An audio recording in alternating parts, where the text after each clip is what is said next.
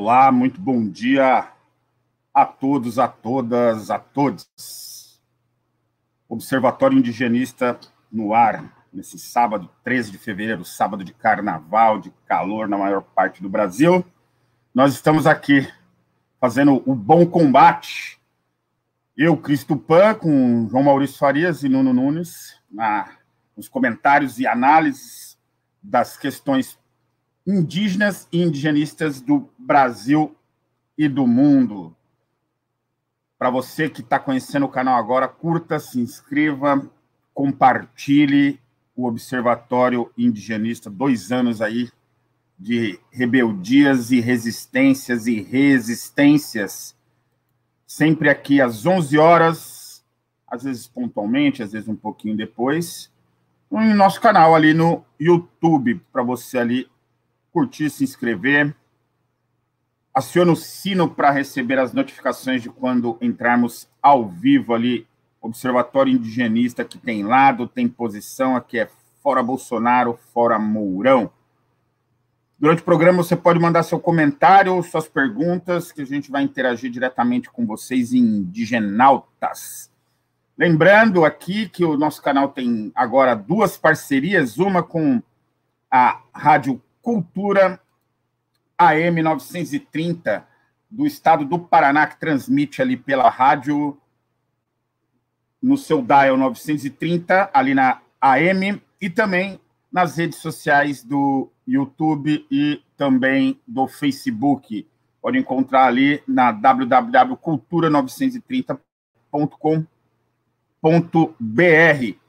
E também agora uma nova, uma nova parceria aí que chegou junto com a gente, que é a Rádio Web Estação Democracia, a, ali na internet. Você pode encontrar aqui no Estacão Democracia, sem o cedilho, sem o tio.com. Obrigado, é toda a produção, tanto da Isabel Schmelli ali da Rádio Cultura M, como toda a produção da Estação Democracia. Vamos aqui seguindo com nossos convidados aqui para a saudação inicial, nosso bom dia ali com ele, cientista social, professor, educador, indigenista, nosso querido Carumbé, João Maurício Farias, bom dia. Bom, bom dia a todos, a todas e todos, né? Bom dia, o Curé, o Curé, Cristopã, bom dia, Nuno. Bom dia quem está nos assistindo e quem nos irá assistir em algum momento nesse universo, né? Tem que sempre pensar que tem a, a, a, as pessoas podem assistir mais tarde, né? Então, uma saudação e dizer que, bom, a peleia tá grande e ainda vai ficar mais.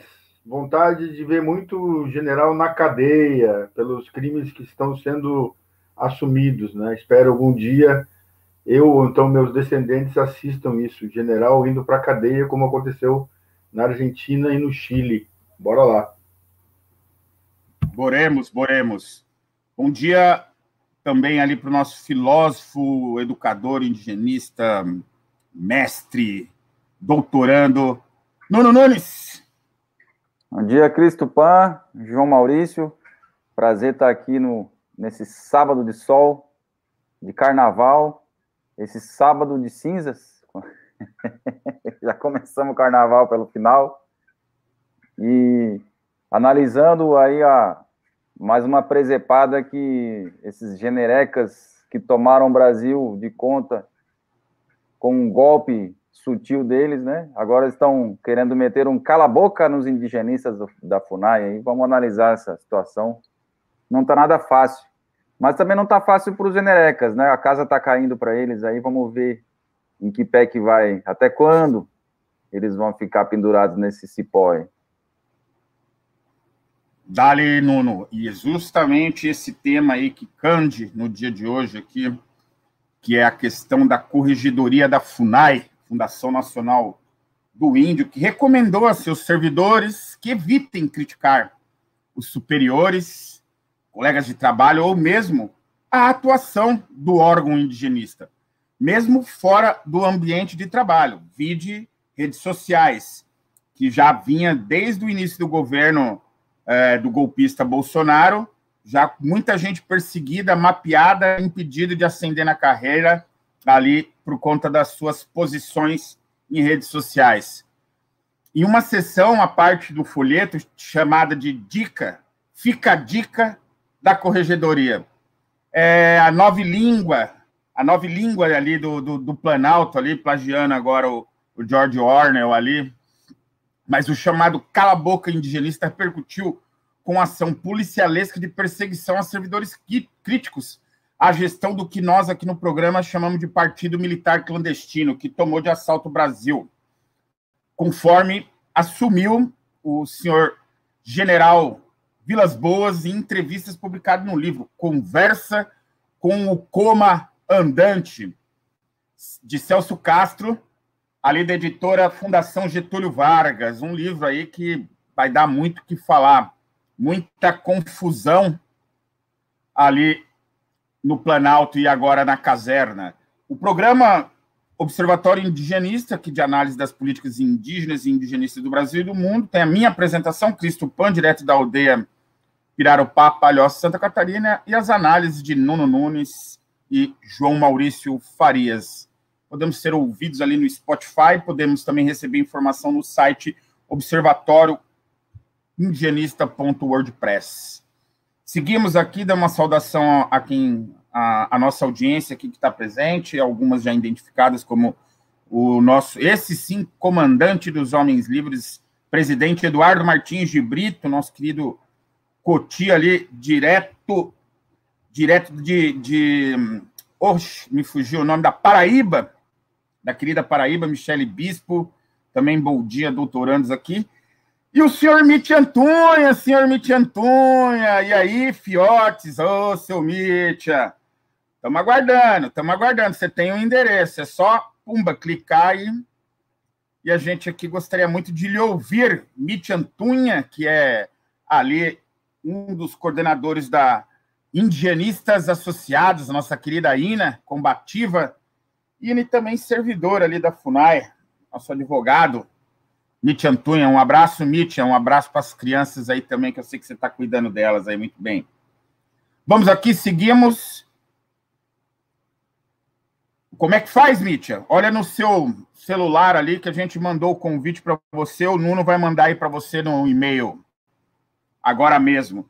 Seguimos aqui, 11 e 14, Rádio Cultura AM 930, ali no www.cultura930.com.br e também presente ali na Rádio Web Estação Democracia, Observatório Indigenista, 13 de fevereiro de 2021 em ritmo de carnaval, só que não. Se quiser festar, feste em casa, ponha para tocar marchinha das antigas, coloque o samba enredo da Mangueira maravilhosa, campeã, coloque sambas enredos históricos, tome seu goró, beije seu patrão, sua patroa, seu cachorro, seu bebê, dance com todo mundo, se fantasie, mas não saia de casa. Vamos aqui no, no, ao tema do dia, Vai, Nuno. É, eu não sei nem falar. Cala a boca, Zé Bedeu me lembra diretamente uma música aqui que era, que era fantástica. E a gente está aí com esse tema. Nuno, você que já teve ali na, na, na, boca do jacaré, como é que você analisa essa situação aí? Esse jacaré aqui é, é boca grande, e é o, o, vamos chamar de calaboquitos. Calaboquitos, o salgadinho que ó, os generais estão distribuindo aí para geral. E, Nuno, quando, quando eu era guri, tinha uma história, cala a boca, mandava ele cala a boca e dizia, cala a boca já morreu, quem me governa sou eu. Vai lá, Nuno. Isso aí, volta lá. Aí, aí é o, o, o manifesto do Calaboquitos.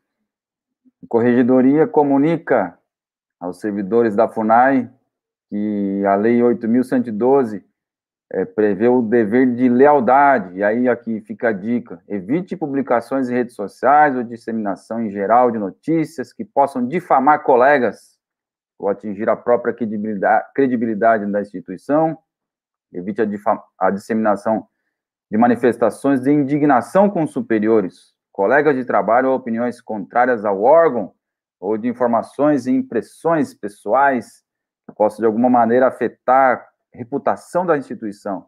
Preocupe-se com a imagem do órgão. Conscientize-se que existem canais internos para a formulação de críticas, reclamações, sugestões e denúncias. Isso aqui é o famoso cala aí, boca. Tá me ouvindo? Aí, ó, chegou o nosso Mascaraman aí. Tá me ouvindo? Vai lá, Cris. E aí? Dá para me, dá me identificar? Vocês já falaram o meu nome, né?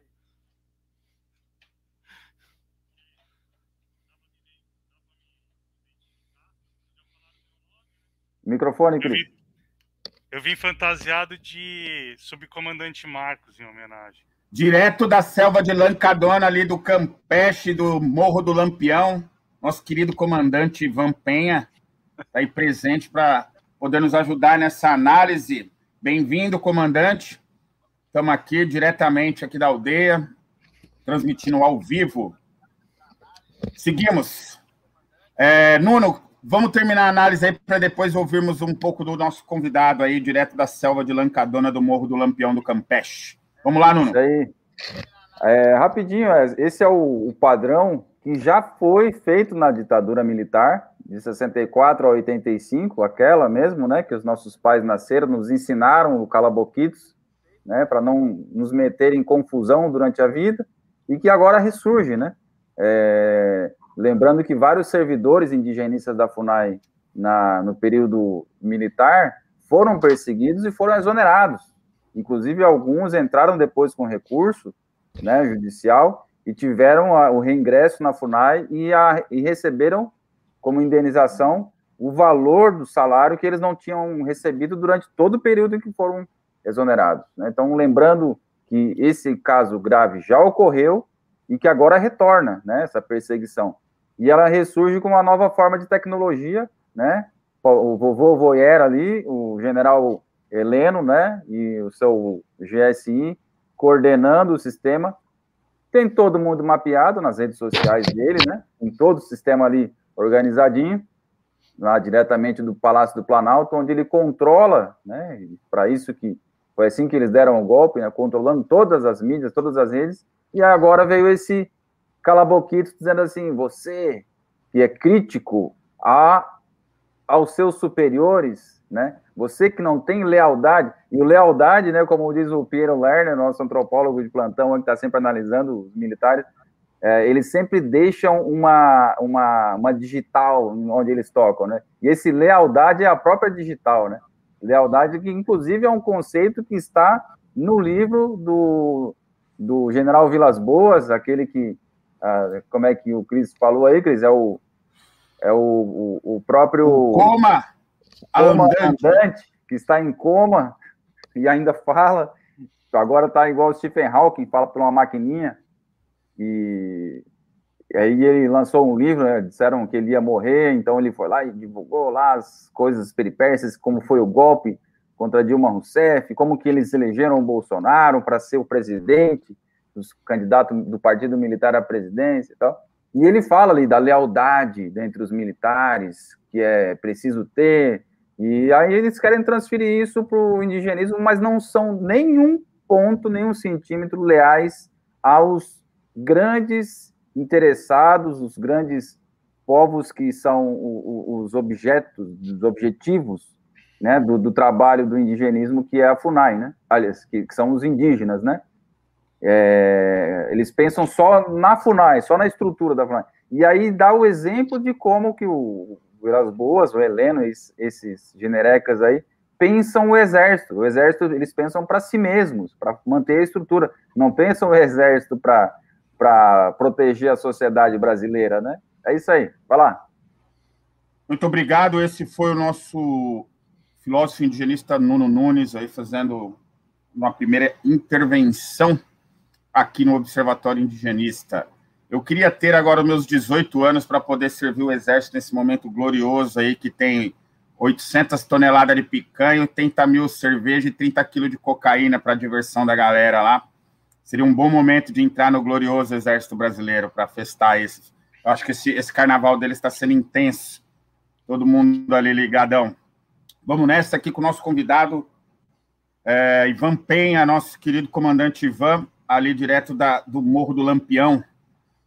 É, hoje o tema, Ivan, é a questão desse, dessa atuação da Corregedoria da FUNAI esse cala-boquites, como chamou o Nuno, mas o, o, o que repercutiu de fato é que sobre o comando é, do atual presidente da FUNAI, a FUNAI entrou numa, num retrocesso que lembra muito bem o período da ditadura.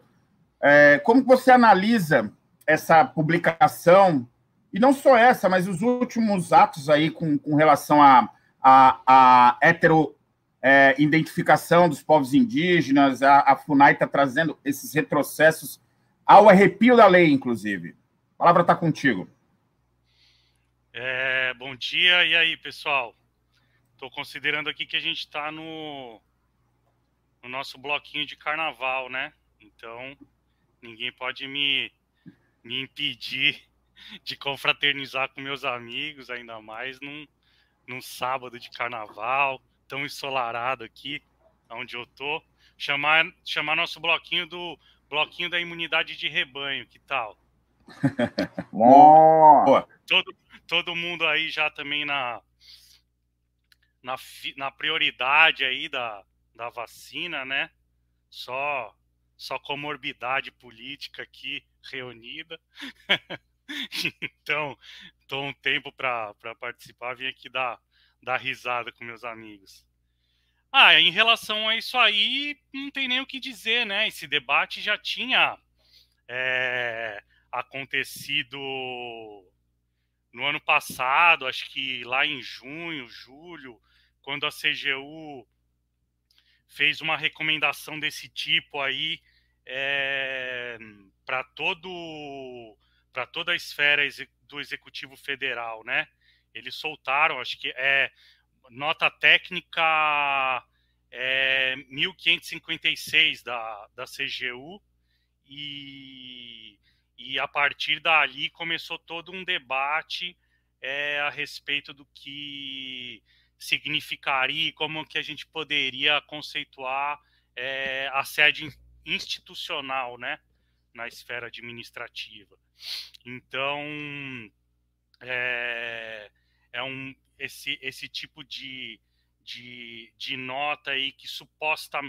Se a gente for ler a Lei 8.112, né, que é a lei que, que regulamenta aí o, o, a atuação do servidor no Executivo Federal, é, o ponto onde fala desse dever de lealdade é o artigo 116, inciso 2, se não me engano, e mais para frente acho que a gente pode até recuperar aí o texto da lei para ver a, a interpretação absurda que eles estão tentando dar para esse, essa, esse artigo aí, né?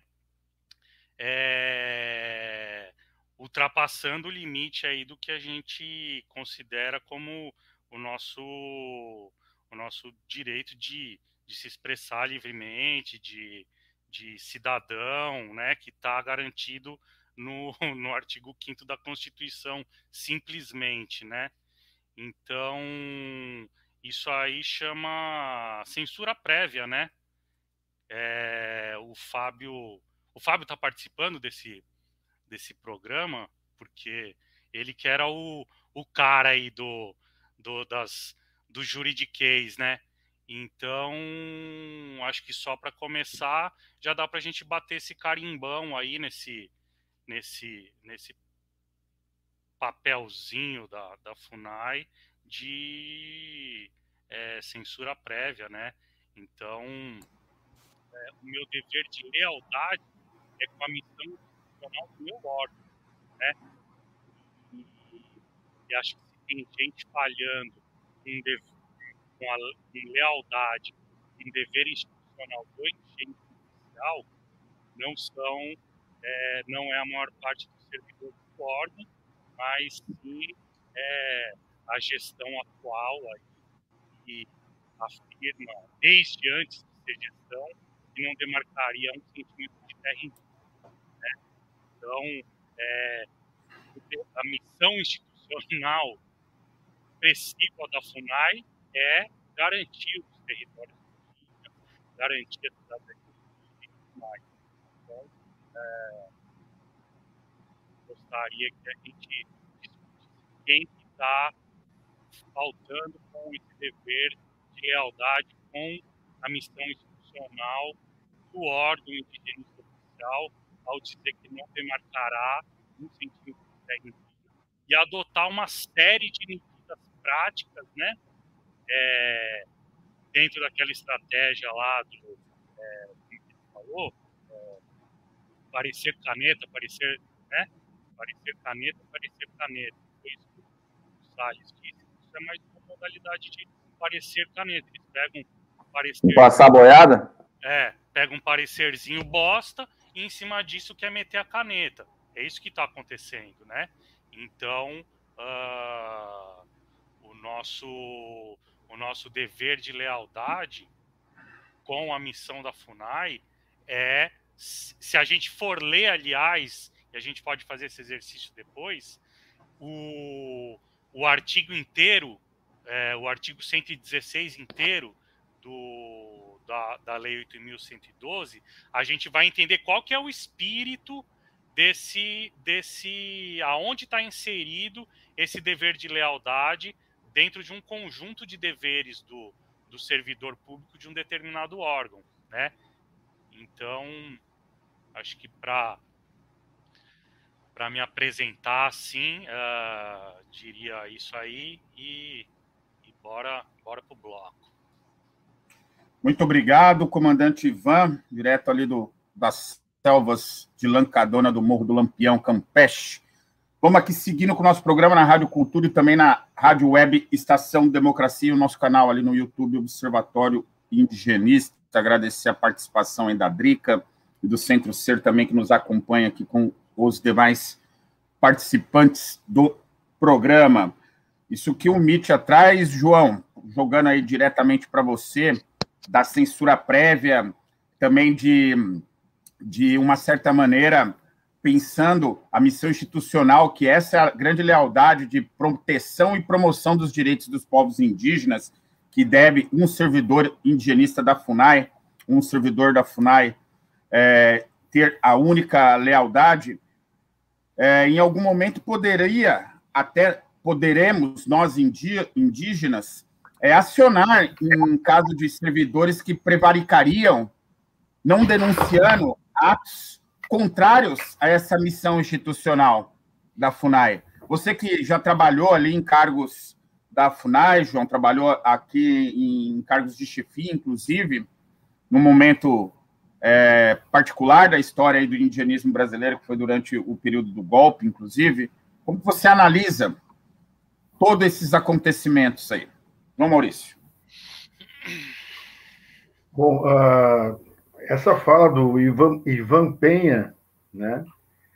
Ela, ela, ela acho que ela dá, dá bem o recado, né? A gente está tá vivendo o que poderia dizer assim, ó, censura, censura prévia, presa e desinformada. É isso que eles querem. Eles querem é prender a, o servidor da Funai. Eles querem que a, que a Funai só produza informação para poder seguir adiante no, no plano de de usar esta instituição como uma ferramenta contra os povos indígenas. Essa é a, se a gente pensar no modelo de, de, gestão que tem na Funai hoje, ela ela tá ela é um território ocupado, pensar na gestão, na grande gestão, né? Ela está ocupada por agentes do agronegócio, indicados pelo Nablan Garcia, e ela está cada vez mais querendo a torniquear, está querendo sufocar a possibilidade de, de, de que os servidores que cumprem o seu papel, que entendem que o seu papel constitucional é defender o direito dos povos indígenas, ela está atuando para que isso não ocorra. Ela é, é uma ameaça, ela é uma grande ameaça de perseguição aos agentes públicos que, que quando fizeram concurso para a FUNAI, estudaram a Lei uh, ah, 8.112 estudaram o estatuto da FUNAI, estudaram a, também a etnologia indígena, estudaram os povos indígenas, ela quer que esses profissionais não executem o seu papel. É esse o recado. Ó, nós vamos perseguir vocês se vocês quiserem continuar trabalhando ah, favorável aos povos indígenas. Essa é a ideia, né? Eu acho que esse documento ele coroa, né, um, um caminho aí que, que vem desde a da, de, de quando saiu o, mesmo sendo militar, lembra aquele outro que, que ele entrou em confronto com o ministro da Justiça, entrou em confronto com, com o Planalto, que ele disse que ele tinha que cumprir a Constituição que estava lá, e aí botaram esse delegado da Polícia Federal e ele, ele agora cumpre fielmente os, os desígnios ali do, do setor uh, uh, do agronegócio que está comandando a FUNAI. O comando da FUNAI, no meu entendimento, Ivan Penha e os demais estão nos assistindo, é pelo agronegócio, o agronegócio que está comandando, né? E é por isso essa, essa coisa do torniquete. Mas aí a gente poderia pensar que é uma censura prévia, porque eles estão analisando que este ano é o ano de fazer todas as, a, a, as mudanças que eles querem do ponto de vista da legislação. Eles querem aprovar a mineração em terra indígena, querem aprovar arrendamento para a produção do agronegócio, produção de soja transgênica, desmatamento completo das áreas. Eles querem aprovar tudo isso, né? Querem aprovar a grande invenção, essa grande mentira que é o marco temporal, tudo isso durante esse ano, que é o ano que eles estão comandando o Congresso Nacional, né? Com a, inclusive com a Bia Kiss, a maior mentirosa do Congresso, né? Da, divulgadora de fake, fake news, né? No comando da CCJ. Então eles estão com a faca, o queijo e a marmelada na mão para fazer tudo que eles que eles querem, né? E ainda mais com, com esse comando militar da, da do atual governo. Eu acho que é e aí eles precisam que os que os servidores da FUNAI eh, estejam amedrontados, que os servidores da FUNAI ou a, a, aderem ao, ao sistema e entrem no, no, no, enquadramento, né, que é o atual comando da FUNAI, ou ficam, fiquem amedrontados e não corram, corram o risco de cumprir o seu papel constitucional, né? Isso que, que me parece que assim é o o cala-boca, ele disse, ó, nós vamos bater em vocês, nós vamos perseguir vocês, como as corregedorias do, dos órgãos federais muitas vezes fazem, né? Que elas, muitas vezes, elas fazem a, a pegam processos mal construídos, elas pegam processos de, de grupos, né? Corporativos que querem a, ameaçar servidores, que querem correr atrás de servidores para tentar sacanear, que ela, isso existe na FUNAI, existiu muito na FUNAI. Eu experimentei um, uma, um, um processo de, de perseguição da FUNAI quando, quando já tinha saído da FUNAI, né? Fizeram uma devassa ali na FUNAI, na, na, na gestão que a gente fez na, na coordenação do Litoral Sul, não encontraram absolutamente um fio de cabelo de malversação, não tinha leite condensado, não tinha picanha, não tinha absolutamente cerveja, não tinha nada disso. Inclusive, a gente fez uma gestão que, que deu o maior resultado da história daquela regional.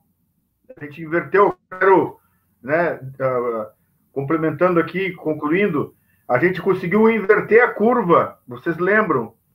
A gente entrou ali, se gastava mais na atividade meio do que atividade finalística. A gente conseguiu inverter a curva e começou a gastar, no sentido de investir mais nas populações indígenas que a gente atendia, do que na, na atividade administrativa. E aí, os descontentes da FUNAI, os, os que só buscavam a FUNAI para se locupletar ou para ganhar diariazinha, como nos falavam, né, se organizaram e conseguiram acertar com a... Geração Romero. Oi? A geração Romero a geração, Jucá. Geração Romero Jucá. E acertaram com a corregedoria de fazer perseguição.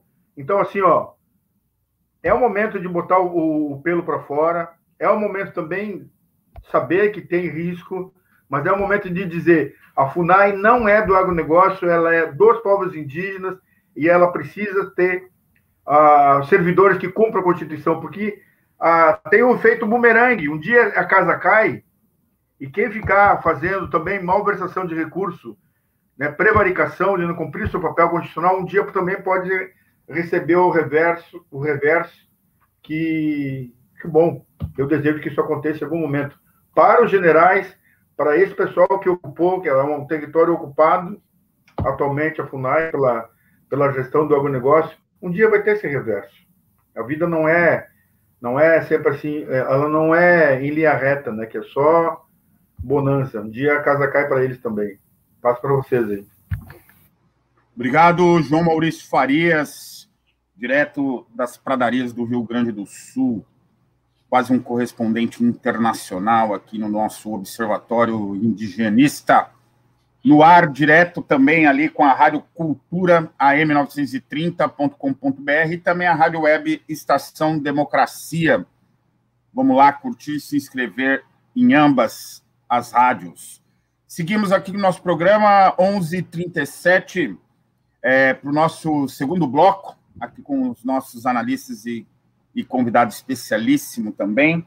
Vamos aqui para essa, para frentemente, diante de todo não, esse Não, cenário. calma. Tem coisa ainda?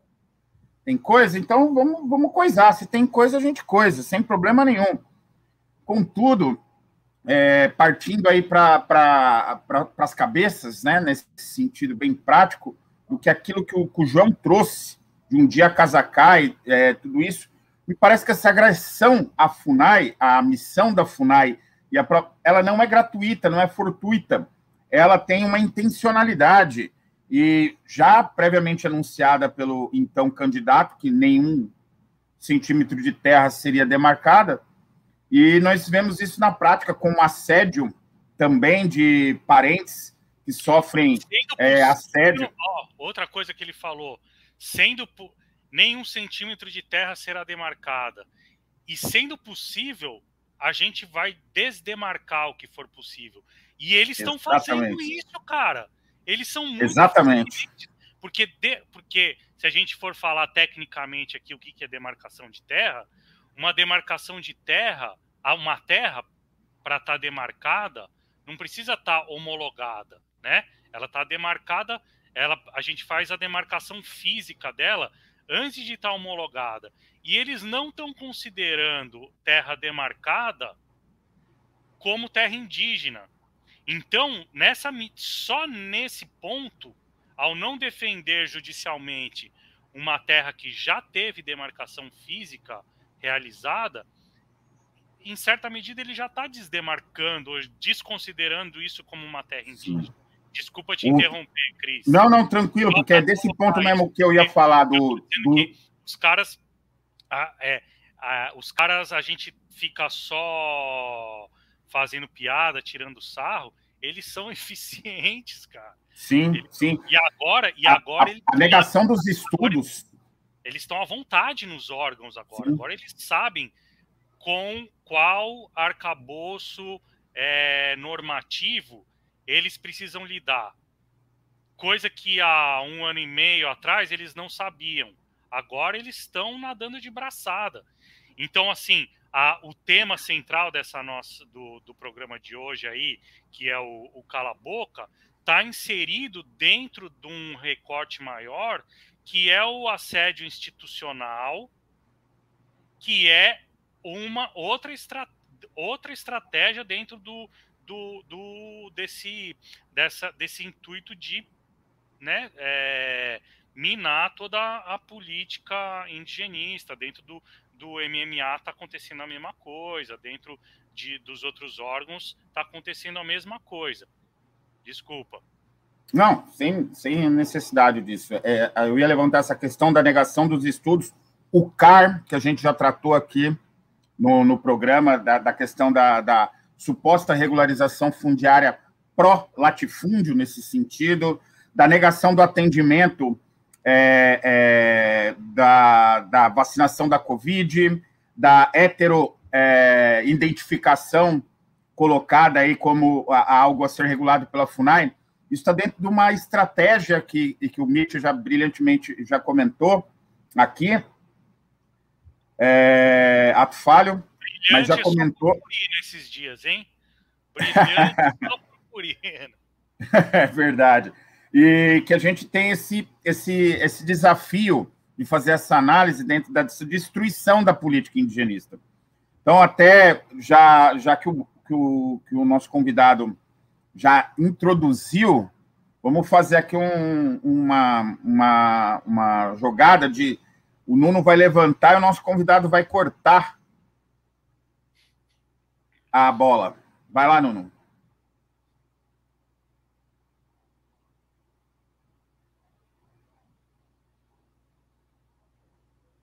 Bota ali, põe na tela, põe na tela. Aí, ó. Olha, Tá na tela, amarelo. põe na tela, quero ver.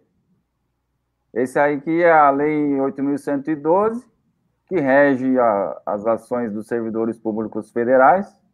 E como o doutor Ivan Penha salientou, o artigo 116, são deveres do servidor e da servidora. E do servidor. Ali onde é que está? Exercer com zelo a dedicação às atribuições do cargo, ser leal às instituições a que servir, observar as normas legais e regulamentares, cumprir as ordens dos superiores, exceto quando manifestamente ilegais. É isso então, senhor Ivan? Como Então, que E assim, ó, é- é- dá pra gente discutir isso.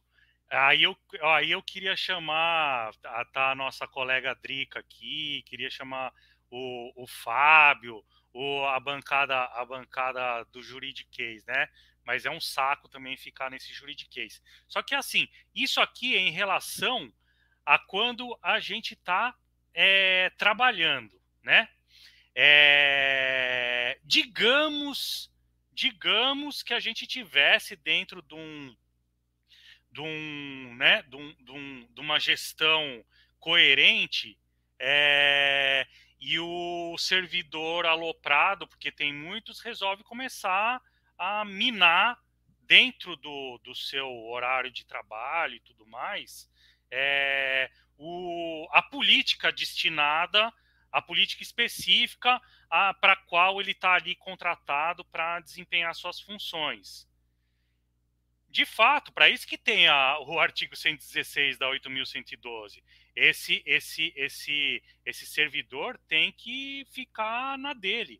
Agora, esse servidor é um cidadão, vamos deixar claro. Fora do horário de trabalho dele, ele tem a liberdade de expressão dele para em não incorrendo em nenhum outro crime de atribuição de, de, de ser leviano, de dizer que alguém, que, que algum chefe, algum colega ou órgão é, como um todo está uh, incorrendo em alguma ilegalidade, ele tem a liberdade dele para fazer o que ele.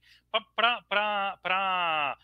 Já que estamos no carnaval, para rebolar a raba dele do jeito que ele bem entender entendeu? Então querer expandir é, esse a interpretação do que, é ser leal à instituição para a esfera é, privada da liberdade de, de né?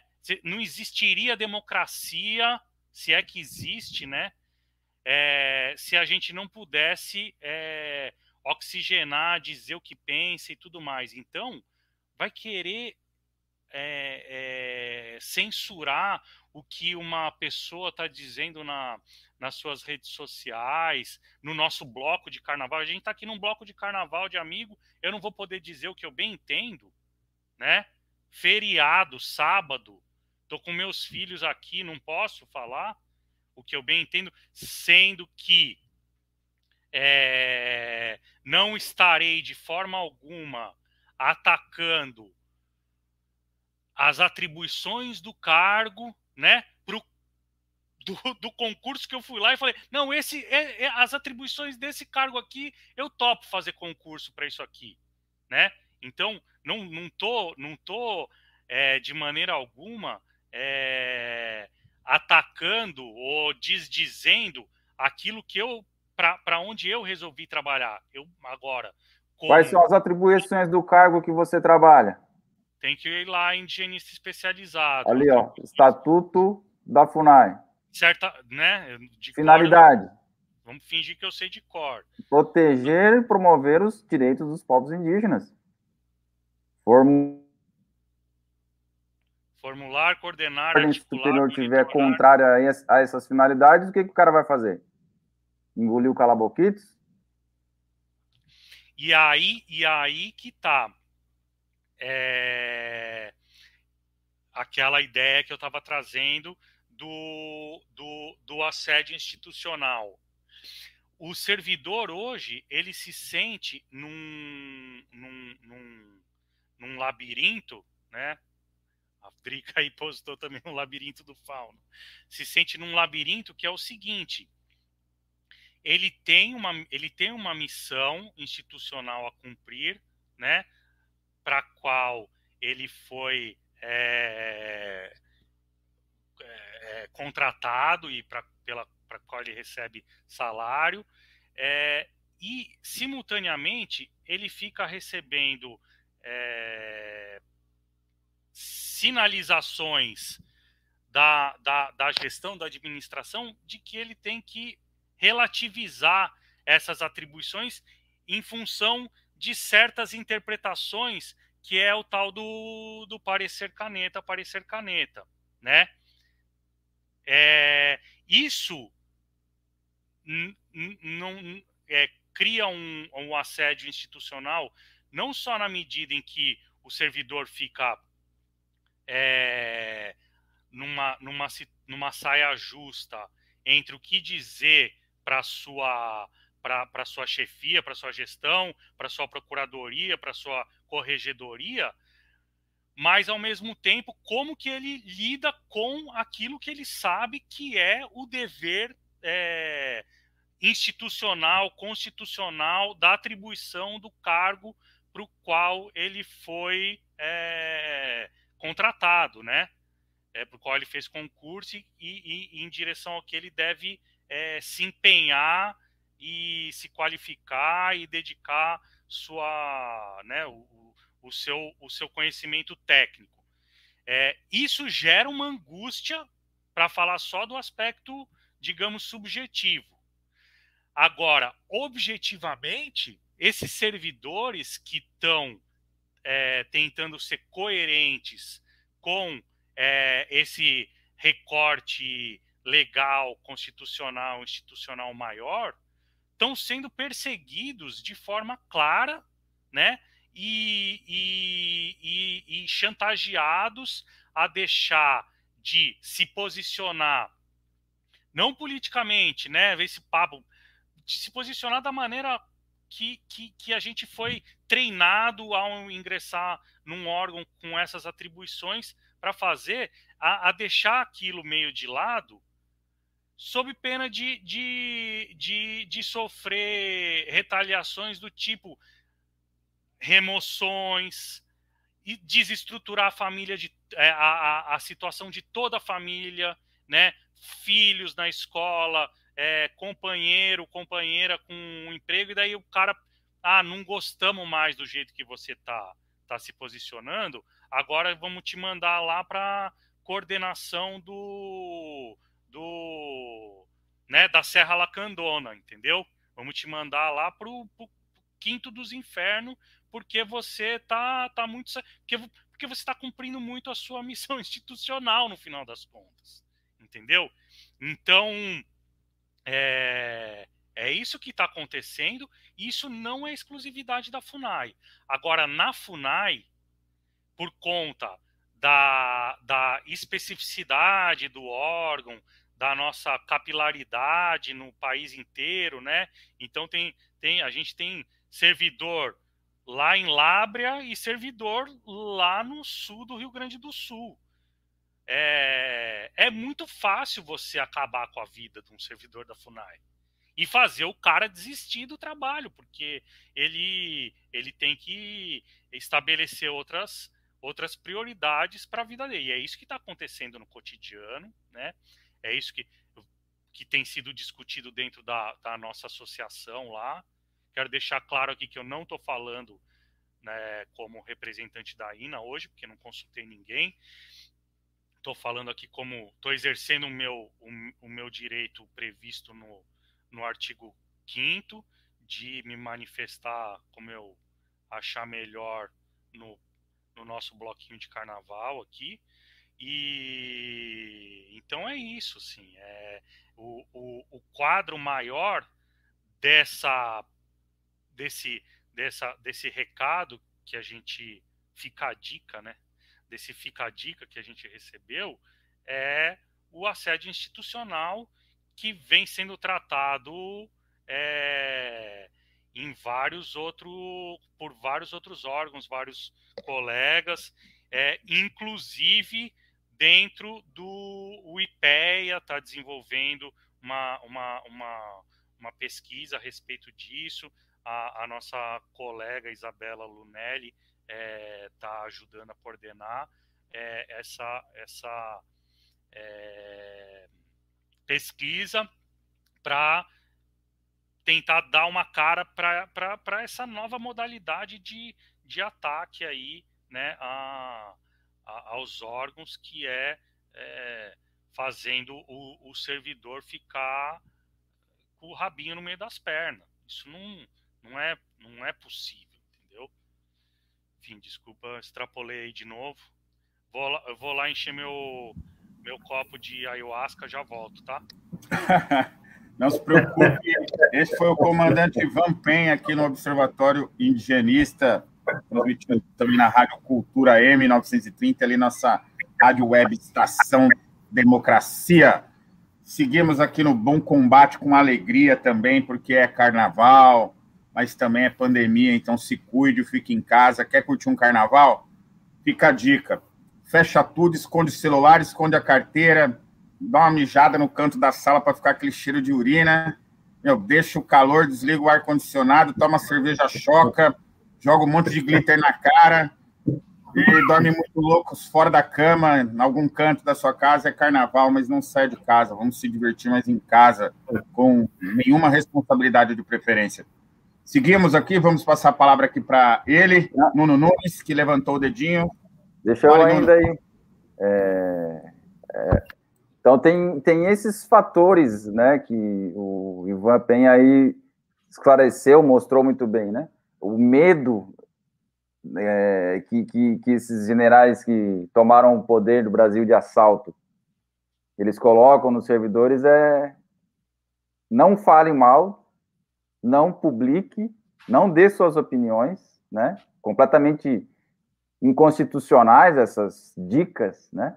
E se o servidor, o indigenista, o fizer, dar suas opiniões contra a chefia, vem aquela corregedoria dizendo assim: nós avisamos que não era para fazer isso e agora vamos colocar um processo administrativo. Aí esse processo administrativo não dá em nada, mas incomoda.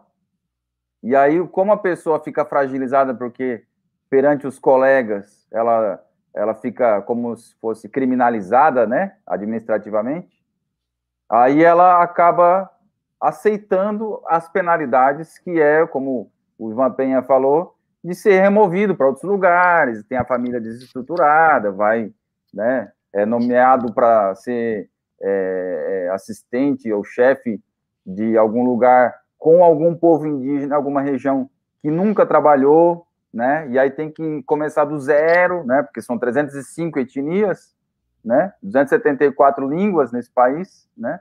E quando a, o, o, servidor que entrou né, no cargo ali, ele está acostumando com o povo, entendendo a complexidade, aí ele é tirado e colocado para outro lado, é justamente com o objetivo de não trabalhar para os povos indígenas, mas trabalhar para a estrutura. Esse é o, o foco, né?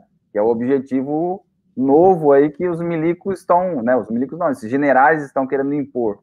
Né? Não, não, não precisa trabalhar. Assim, né, Nuno? Nem tão novo assim, né? É. Se, que, a, gente, que, é se a gente fizer um. Que, que é o, o, o que eles estão querendo colocar como os, os militares como que podem fazer o trabalho do ICMBio na Amazônia. Aí foram lá e pegaram 60 milhões né? E agora o Mourão fez uma reunião dizendo que não, identificamos que são só em 11 cidades que, que acontece o desmatamento e nós vamos focar nessas 11 cidades. E, e, e esses 60 milhões, para onde é que foi? Não sei se foi para comprar a tal da cerveja e o, a picanha que o João Maurício falou, mas né, tinha um, uma boa fatia desse recurso ali para essa ação, né? E a prestação de contas disso apareceu? Né? Por enquanto a gente não viu. Só apareceu a nova avaliação de que a Operação Verde Oliva 2 ia ser reduzida para 11 municípios e um monte de contradições de mapas, de informações de, de área de desmatamento que a gente fica olhando assim. O que cansa, né? O, o que dá no fim das contas é, é, é esse cansaço que a gente sente de ter que lidar com um bando de malucos que fica falando uma hora uma coisa, outra hora outra coisa, diz que vai fazer a proteção da Amazônia e aí descarta o ICMBio, descarta o IBAMA, descarta a FUNAI, coloca os militares, depois diz que os militares tentaram fazer, mas não conseguiram, e agora a gente fica meio perdido, fica pensando assim, tá, e aí, vai voltar para ser o ICMBio, o IBAMA, a FUNAI? Né? E aí que eu queria fechar aqui a análise com o, o livro Conversando com o Genereca, Eduardo Vilas Boas, e ele fala que deixa claro lá, claríssimo, cristalino, como falou o Piero Lerner, que analisou o livro, não li ainda, quero ler, que o Vilas Boas diz que a, a, o, o, levante, essa, essa vontade dos generais de ocupar o poder veio por conta de Raposa Serra do Sol, quando o general Heleno tinha saído lá do Haiti, porque fez merda no Haiti, né? Acusação contra ele de ter dado autorização para o exército peruano e o brasileiro ali a, a matar os haitianos, morreram 70 pessoas, segundo as informações, e o Lula tirou o Heleno de lá, mandou de volta, o Heleno então foi para a Amazônia, e da Amazônia passou a partidarizar, né, as Forças Armadas do Brasil com críticas ao governo federal, com críticas ao Lula, com ranço, com alguma coisa que ele tinha, né, por, por Lula ter tirado ele do Haiti, da forma que tirou, né, por alguma coisa assim. E aí eu pergunto, nessa hora não vale o, o estatuto, não vale a lei 8.112? General Heleno poderia ter falado mal do seu chefe imediato, do seu chefe, é, é, né, do, do, do presidente da República, e também o, o Augusto Heleno e o, e o Vilas Boas, né, dessa armação que fizeram depois de 2008, reclamando da demarcação da Raposa Serra do Sol, em Roraima. Em 2011 acontece o caso do Tenharim, é, contra o, perto de Maitá, ali, que teve uma ação né, do, dos moradores contra o pedágio do Tenharim, e a Dilma teria empoderado, segundo o Vilas Boas, teria empoderado o, Vilas Boas a ir lá resolver o problema, né? Porque nenhuma outra instituição poderia resolvê-lo.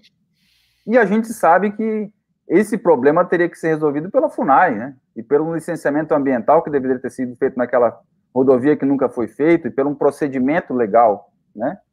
E aí a FUNAI desempoderada, né? Essa armação toda contra o indigenismo brasileiro que não vem de hoje, como o Ivan Penha falou, já de muito tempo, sobra a situação do empoderamento dos militares para cima das terras indígenas, e aí fecha o quadro. Esse é o, o desenho que, que o, o, livro do que foi as entrevistas, né, a conversa com o general Vilas Boas faz, né? A partir das críticas à Raposa Serra do Sol, eles criticam a presidência da República, aproveitam o caso dos Tenharim e o Maitá para ir lá e ter uma intervenção em 2011 e a partir dali estruturar uma propaganda de que o exército é o único que poderia resolver o problema do Brasil causado pelo, pelas demarcações de terras indígenas. Olha, daí vem o Bolsonaro depois com o discurso de não vou demarcar nenhum milímetro, já estava lá atrás, né, na boca dos generais, e o caso de só o exército pode resolver, que é o que eles estão esperando, né, o momento aí dessa crise generalizada do Covid, para o exército, não, é só nós que vamos resolver de algum jeito aí, vão tirar o Bolsonaro, vão deixar o Bolsonaro, vão, vão fazer algum jogo para recu tentar recuperar aquela imagem que eles querem ter, né, que eles dizem que foi é, é, uma, uma, a imagem deles foi danificada pela Comissão Nacional da Verdade, né, e aquele papo todo lá. Então é isso que eu queria fazer esse arremedo aí das novidades da semana. Muito obrigado. Esse foi o Nuno Nunes, ali, direto de São José, meio-dia e um, na Rádio Cultura M930 e na Rádio Web Estação Democracia. Seguimos aqui no nosso programa, vamos passar para ele João Maurício Farias, para seu, a sua análise também, o seu fechamento desse bloco. Pô, é, eu fiquei, eu, fiquei eu, quero... eu, queria, eu queria dizer que, João, tá pegando mal, cara, na pandemia, não deixar o cabelo compridão. Já comentaram aí no. no, no chat ali. Cara, pandemia tem que deixar o cabelão, porque senão fica com cara de que você tá indo no barbeiro, não sei o quê. o, os jovens que assistem ao nosso programa chamam o, o, o João pelo apelido querido de Mestre Kami, ali do Dragon Balls né? O nosso mestre Kamikameha. né? Mas é isso aí. O... Não, eu estava comentando aí com, com um sobrinho que a, a minha carequice puxei do meu avô, que, que seguiu a coluna Prestes na, no período da juventude dele, né? Ele foi sargento do, do Exército Brasileiro seguiu a coluna Prestes, mas com 24 anos já era careca, né? Então, para mim, crescer cabelo cresce aqui, né? E aí fica. Às vezes eu fico bem mais velho do que sou. Mas assim, como estamos em carnaval, né, Mítia? Uh, eu acho que a gente, se tem um órgão que, que faz, que cumpre completamente a, a orientação do Ricardo Salles é a FUNAI, né? E a FUNAI, eu fico curioso para saber quem é o, o, o quem são, o, quem é ou, ou quem são os procuradores que estão ah, instruindo o atual presidente da FUNAI de fazer o parecer caneta, parecer caneta. Quero saber o nome, quero o CPF da galera para entender quem. Ah, isso aí é legal. Vou deixar crescer de novo a barba. Botar um A estileira aí, ó. A camisa tá parecida. Ah. É, viu só.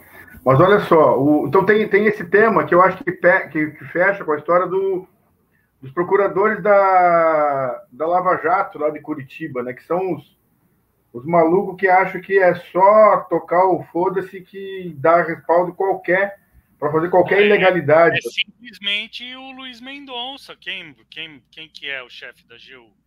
É o, é o Luiz Mendonça. É Luiz Mendonça. Que, que, que, esse aí não tá, não tá cotado pro, pro, pro STF? STF também?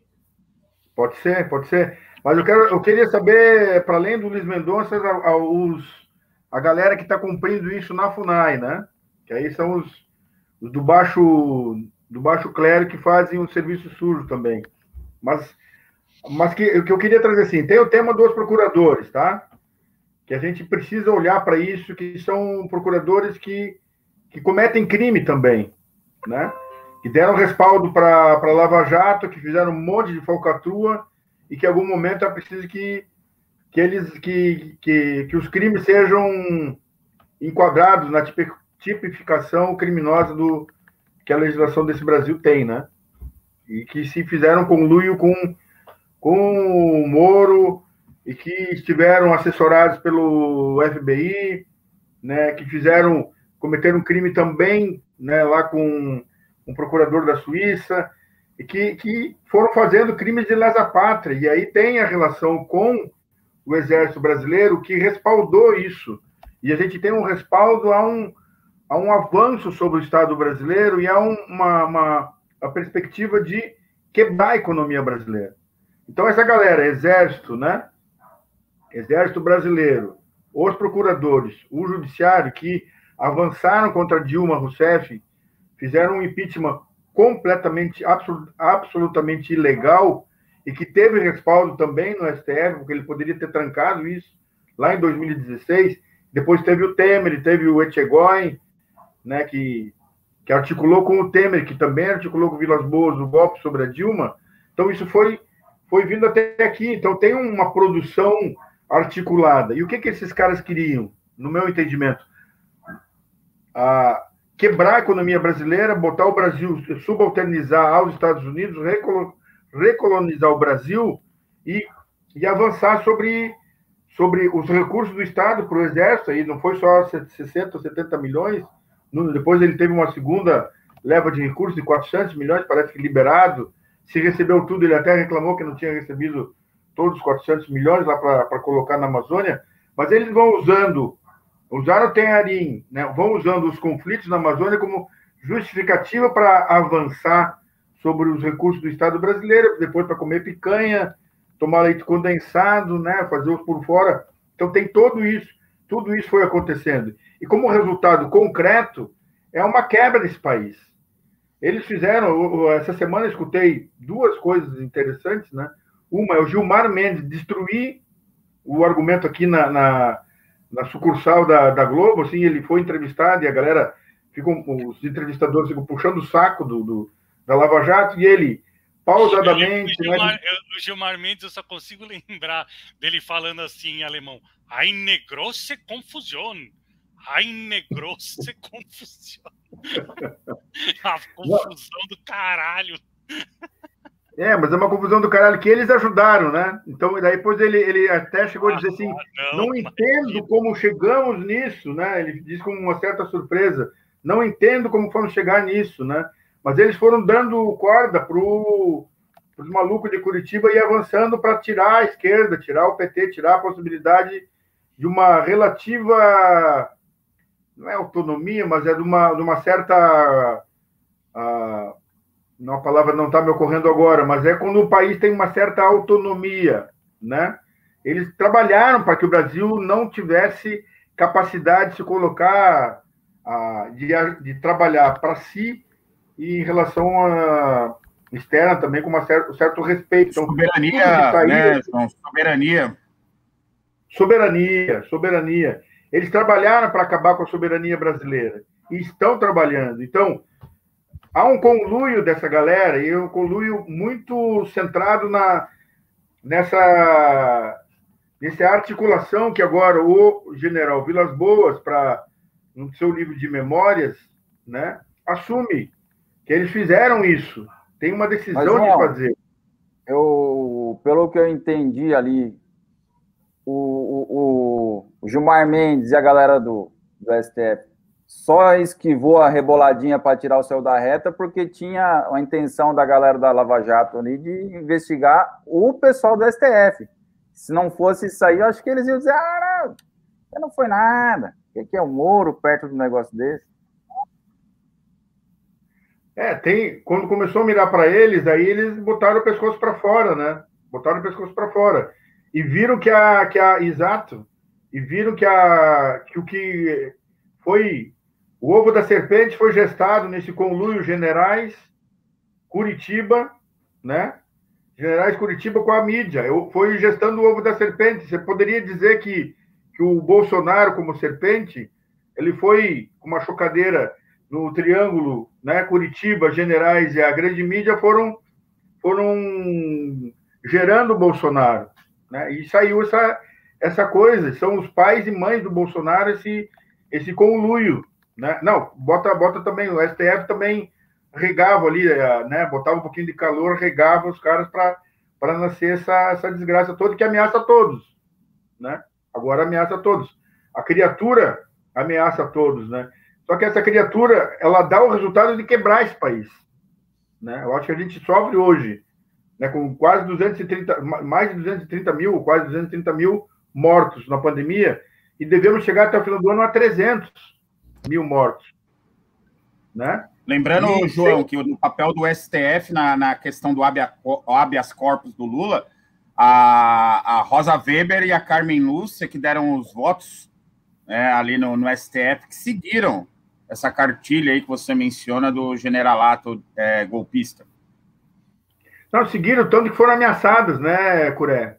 Elas foram ameaçadas. Teve a, a o, o, possível julgamento ali do, do Temer, lembra? Quem vai para a mesa, quem vai para a mesa para ela é, dizer que iam, uh, que não iam dar a história do, da, do segmento para condenar o Temer ali, na, no processo da, da, da eleição, me, pelo que eu me lembro, é o Etchegoin que vai para a mesa. Do tipo assim, ó, tu falar bobagem aqui, eu tô do teu lado né? A gente tem essa, essas coisas assim que só que assim o resultado que eles dão para a história desse país é absolutamente danoso, né? E aí é, é engraçado até assim aí tu tem um o Vilas Boas com livro de memória e tu tem o Temer com livro de memória assumindo o golpe, né? Então, assumindo que foram golpistas. E aí eles olham para o resultado que está tá dando e ainda querem dizer que é melhor do que estava antes, com 4% de desemprego, uma, um mercado interno absolutamente funcionando, com uma certa. Melhor para quem? Né? Oi? Melhor para quem? É melhor para eles, né? Podendo tomar leite condensado e comer picanha e tomar cerveja. Um troço. Parece que eles querem. Talvez já uh, pudesse pensar assim que. Uh, Ivan Penha, talvez ele pudesse pensar assim: agora é o carnaval nosso, mas o golpe deu o carnaval deles, estão lá tudo com carnaval, fora da, da Previdência, protegidos, ganhando muita grana. É um, fazem desse país uma, uma república de banana, né? Então, a República de Banana Brasil tem autoria, tem digital, né? E a gente pode apontar aonde quer que esteja. E a questão dos povos indígenas, ela está dentro desse jogo de, de golpismo. Eles usam, usam os conflitos com relação aos povos indígenas para justificar uma necessidade que eles teriam de, de poder trabalhar, e com aquele papinho de que ele foi lá resolver o problema do Tenharim. E a gente que estava tá, no FUNAR no período sabe que não foram eles que resolveram o problema dos Tenharim. Isso é, é João, conversa para boi. Com, com esse livro do, do Vilas Boas, ele assinou embaixo as 19 condicionantes, a autoria das 19 condicionantes do STF. Aham, uhum, é isso. E agora querem passar como se, se isso fosse a norma, isso fosse a lei, né? É muita picaretagem, né? Passo para vocês aí. Ele assinou, o Vilas Boas assinou a autoria do marco temporal. Muita confusão e palhaçada que ainda há, há de vir esse governo aí nefasto que enfrentamos, meio-dia e 13, Rádio Cultura M930 e Rádio Web Estação Democracia. Estamos aqui com diversos convidados aqui, é, ainda não, não apareceu nenhuma pergunta. O, a hora que o João falou ali do, do pessoal da coluna Prestes, o nosso querido Parmeira, Daniel Carvalho de Oliveira. Que tristeza, meu querido Palmeiras, hein? Nós que somos palmeirenses aqui, hein, Daniel? Fica para a próxima. Um abraço para você. Cadê o Johnny Escoveiro? Deve estar tá em algum Johnny Escoveiro, ele com certeza hoje está tá brincando no bloquinho com o filho dele ali, um bloquinho do, da Lego dentro do apartamento ali, por isso que ele não está aqui presente. Faltou, faz falta sempre Johnny Escoveiro. Um abraço para você. Seguimos Febrão, aqui. Febrão? Febrão deve estar tá também ali no sítio, né? Que o Febrão ele aproveita esses feriados aí para passear com, com a família. É, vamos passar para o nosso comandante Van Pen aqui, mas antes fazer o, o, um, um adendo aí à fala do, do querido João. É possível que a questão da, da, da, da, do STF ali no julgamento do então maior escândalo mundial da corrupção famigerado mensalão, não tenho provas, mas tenho convicção e a literatura me permite lhe condenar. Essa, essa sentença, baseada na literatura e na convicção, abriu as portas do inferno, a caixa de Pandora brasileira aí que nós, nós temos aí no, no, no ambiente jurídico. Inclusive, a Drica Biller acabou de sugerir aqui um filme, Sérgio Moro, A Construção do Juiz Acima da Lei. Assistam. Vamos aqui assistir, sim, Drica, o próprio New York Times, é, uns dias atrás, publicou que o, o, o, o episódio chamado de, então, Lava Jato é, foi o maior escândalo jurídico do mundo. Não só de ter tergiversação de uso da lei para condenar o lawfare, como a gente já debateu aqui, inclusive com o Piero Lerner, é, mas também de total e agora o, o, o, o Gilmar Mendes, né, que, tam, que de, de, cheiroso não tem nada, né? O Gilmar Mendes ali, é, Toffoli, Companhia Limitada, tentando passar um pano ali para não ir para o lixo da história, deram essa, essa, essa, essa sentença ali com, com relação à possível suspeição do Moro, etc e tal, provas obtidas, hacker de Araraquara, etc e tal. Nós temos esse momento jurídico que parece que toda a libertinagem que acometeu o judiciário brasileiro contaminou os canalhas que ali estavam escondidinhos, mas que foram se arvorando dentro das instituições. E na FUNAI, poucas vezes que ali estive por motivos de protesto e rebeldia com meus parentes, eu cheguei a presenciar uma cena horrorosa em pleno governo Dilma que eu ouvi um, durante o horário do almoço ali, eu ouvi um xabalaralá, sei lá, um pessoal falando em línguas, gritando no, no, consultório. Eu cheguei lá, tinha um pastor, eu achei que era até um, uma saudação ao, aos orixás, porque o negócio estava agitado, o cara falando em línguas ali, se batendo. Eu falei, não, porra, é candomblé, vou ali bater cabeça e rezar por orixá, né? Não, era uma missa evangélica. E aquilo, aquilo ali me surpreendeu, não, não, não pela, pelo caráter da profissão, é, a, a, questão religiosa em si, é, eu sei evangélico. Eu sei rezar em línguas. Manaira, Manaira. Rababashura, é... Manaira, Manaira. O nome Vamos... do Senhor tem poder. Vem! Vem comigo! Vem comigo, salve esse povo, Jesus Cristo! Rababashura, Manaira. Pô, você tá melhor que o pastor Arnaldo da Igreja Pica das Galáxias, hein, Ivan Pen? Aquele pastor Arnaldo que é um, um grande um grande comentador. Só, Encerrando essa... Agora aceitamos Pix, além de depósito Pix. em conta bancária.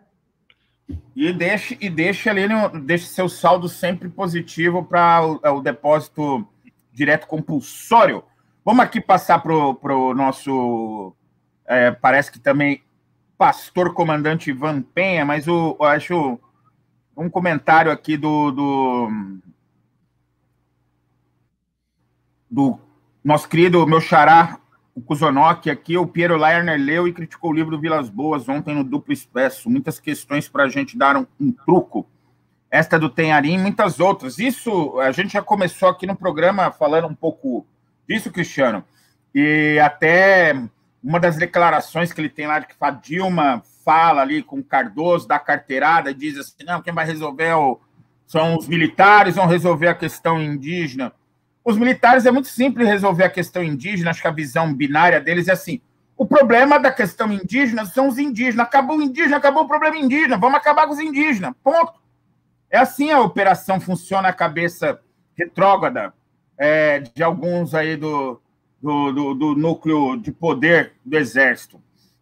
É, vamos aqui para o comandante pastor João Penha e a Igreja Invisível. João, Ivan! João Antu, An, Ampenha. Não, nem sei mais o que, que é para eu falar. Eu, Transforma eu... Guspimel aí, pastor João, e a Igreja Invisível. Eu acho que vocês são vocês são muito patriotas, né? Vocês acreditam no Brasil.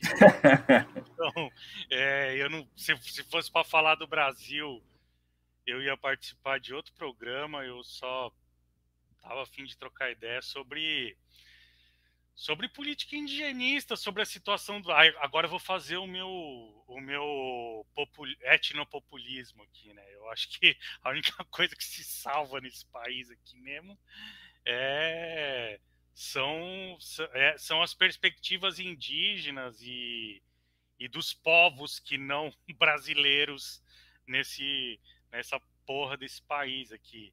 Então, é, todo esse, é, tô, não tô não tô hoje no, no sábado de carnaval apto para discutir esses assuntos todos aí, né, com, com, com meus colegas com, uma, com comorbidades políticas muito mais graves que as minhas.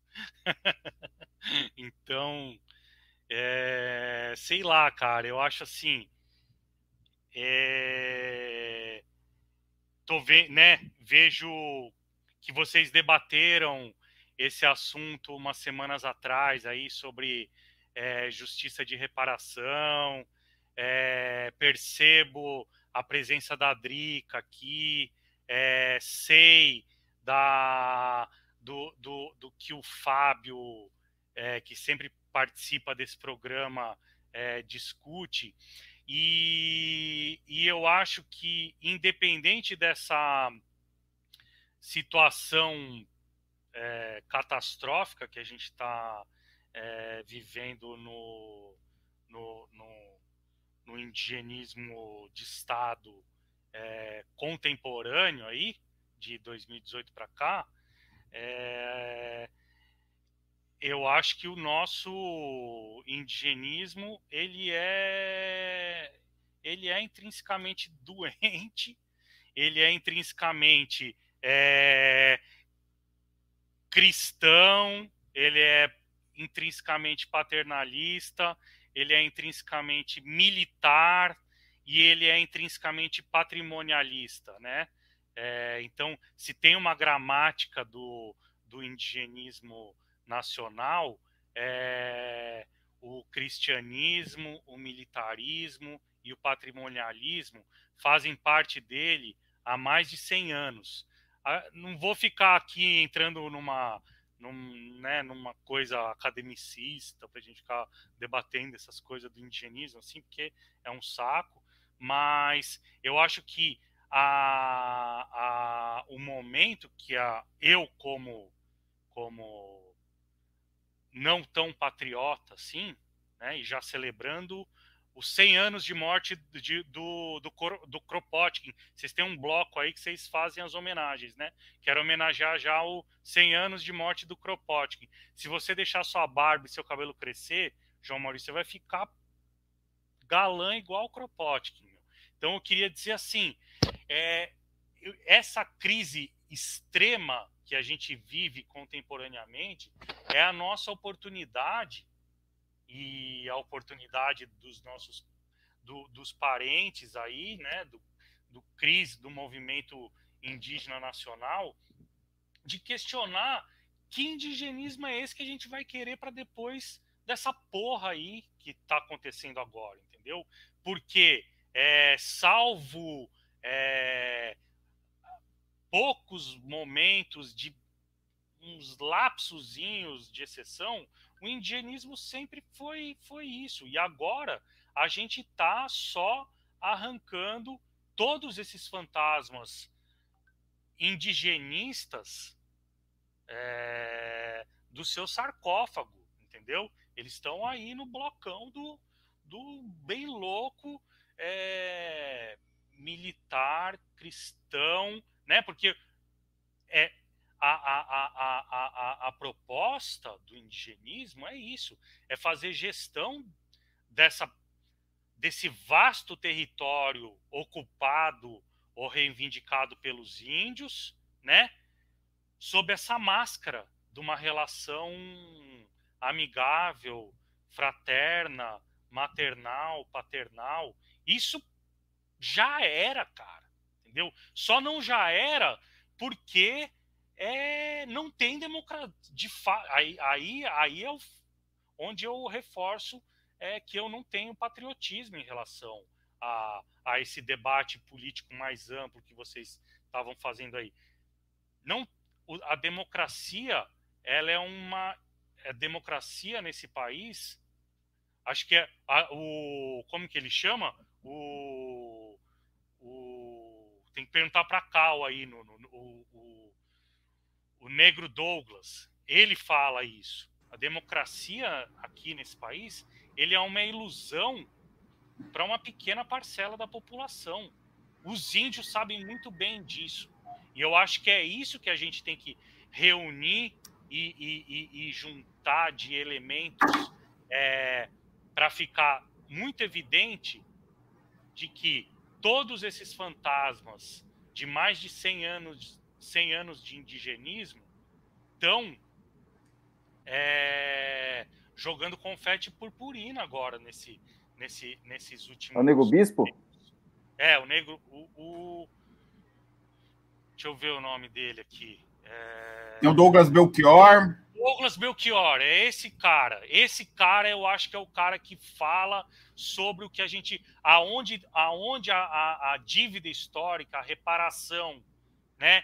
que em certa medida a Drica fala, vocês falaram aí é, semanas atrás, é, precisa ser, ser tratada de maneira muito mais muito mais séria. Eu estava conversando com o Nuno outro dia aí, né, que eu li aquela frasezinha. Vou ver se eu acho ela aqui. Vou encerrar até a minha a minha fala com com isso, que é o seguinte, cadê? É, e isso dentro do no contexto da, da, da discussão de reparação, dívida é, e, e, e, pedido de desculpas é, no Canadá em relação ao, aos povos indígenas do Canadá. É, eu acho que para além do 231, para além da gente resguardar as políticas que foram é, arduamente aí conquistadas e, e, e, mantidas até o limite pela, pelo movimento indígena, por alguns setores do indigenismo é, aliados, é, a gente tem que discutir é, outras, outras formas de tratar isso que vai deixar o indigenismo para trás. Não é mais de indigenismo que se trata, é os índios falando, cara, né? Vou assim resgatando o meu etnopopulismo aqui, mas aí eu vou ler. Havia dois amigos, pensando no Canadá, Peter e John. Um dia, Peter roubou a bicicleta de John. Então, após um período de alguns meses, ele vai até John com a mão estendida e diz: Vamos falar de reconciliação, meu amigo. John diz: Não, vamos falar sobre a minha bicicleta. Esqueça a bicicleta por enquanto, diz Peter. Vamos falar de reconciliação. Não, diz John. Não podemos falar de reconciliação até que você devolva minha bicicleta. Eu acho que, meu, é isso que a gente tem que conversar, saca? É outra maneira de, de encarar esse absurdo, essa situação que os sobreviventes botaram aí, o Tribunal de Nuremberg, né? Os povos indígenas do Brasil são sobreviventes seculares de uma política deliberada promovida pelo Estado brasileiro, né, de ataque, massacre, genocídio, e eles estão dizendo isso. Eles têm legitimidade, vocês têm legitimidade para levantar essas bandeiras e dizer isso. Então, os sobreviventes desse massacre que estão aí é, vão ter, vão, po, podem muito bem, estão muito bem é, trazendo outras, outras questões sobre, sobre é, direito, reparação, dívida, desculpa, né? Cadê a minha bicicleta, caralho? Quando vocês chegaram aqui, eu tinha uma porra de uma bicicleta, mano. Cadê minha bicicleta, caralho? Não vou falar de mais nada com vocês enquanto vocês não devolverem a bicicleta, porra. Isso aí, porra. E ainda o cara vai lá e fala que não vai. Esse foi o nosso querido comandante Ivan Penha explicando o, a questão indígena para idiotas, né? É, é, muito simples entender essa, essa situação. Acho que a gente deve lançar até a, a cartilha questão indígena para imbecis e, e, começar e começar a discutir. Tem muito imbecil e muito idiota dando pitaco. Sei de algumas e todas tantas outras aí que, que são esses é, imbecis de plantão. Vamos seguir aqui, meio-dia e 30. Daqui a pouco o nosso comandante Ivan Penha aí vai ter que alimentar os seus rebentos. Gostaríamos até de vê-los aí, se possível, se eles estão aí. Deve estar assistindo a Netflix da vida, com certeza. É... Vamos aqui para o Nuno Nunes e depois para o João Maurício. Não, lê os comentários aí, que tem um monte de comentário. Ah, sim, o, o, o, Evan, o Evandro Brito. Falta mulheres no programa. A Drica Miller seria um, um, excelente reforço no time de vocês. Não é a primeira pessoa que nos fala isso. Aí, Drica, tá intimada, hein? Estamos em débito com isso também. Antes era, era até pior, que éramos em quatro cuecas aqui. Eu não entendi isso do Rogério Vargas, se ele o... quiser explicar. Não, vai, vai para cima ali. O Rogério ah. está falando sobre o caso do general Helen, o general Vilas Boas, lá nos Tenharim. em cima ainda. Ah, sim, sim. Agora faz todo o sentido. Que é ele comentando aqui como foi a visita do general Vilas Boas ali no Tenharim. Aí o. É, ele, ele estava lá, ele fala, estava lá nos Tenharim. Aí. Sim, aí foi a equipe de helicópteros sem dar apoio concreto. O exército de Humaitá realmente ajudou a salvar um grande conflito dias antes e depois do Natal. Temos aí, eu já coloquei no ar aqui, o do, daqui, ó, o Rogério, não, mas. Não, calma. Aí o Rogério complementa ali, filho. Sim, aqui, ó. Fica aí. Tô, alguém tá tirando, pô. Mas esses militares oficiais são anti-indigenismo, criado por Marechal Rondon. É o que o nosso querido comandante Ivan Pen aqui estava colocando também da, da, da, política eterna de integração, dominação, subjugamento né, do, dos povos indígenas. Vamos acabar com o problema indígena, acabando com os indígenas, porque daí não vai ter problema nenhum. O Iago aqui comenta que perfeito aquela frase que. Frase não, aquela pequena história que o, o comandante Ivan traz aí para gente da questão da bicicleta. Eu quero minha bicicleta, seus FDP. Não tem tese. Curé, né? Curé, a sua bicicleta, uma parte, pelo menos o pedal. Tamo aí. É. Não, não, deixar... não, não. Aquilo ali é, é a, tampinha do biquinho da, da, tá, da câmera da roda da frente. Peraí. Alguma coisa, não tem uma parte desse programa que a gente tem que comemorar alguma coisa? É, então, é, eu vou deixar isso para o final, inclusive, que eu gosto de celebrar os vivos e fazer um agradecimento especial a uma grande combatente aí que dá que não vai para o lixo da história desse período aí nefasto da Funai, guardei pro, o melhor fica sempre para o final. O Rogério aqui escreve um negócio aqui que eu vou tentar ler. Tá impossível ler, não consigo. Alguém que souber aí ler. E nós temos aqui. É, deve ser algum, alguma saudação aí nossa língua nativa. Ah, o Daniel Palmeira aqui corrobora no que se refere às periferias, favelas, governo progressista, pseudo-esquerdo de extrema-direita nas favelas, é a mesma sintonia. Termina do povo pobre. É isso, sem passar pano, Daniel. Aqui, aqui não, não, não passa um pano rasga, né? Se ficar passando assim. É, é um pouco isso.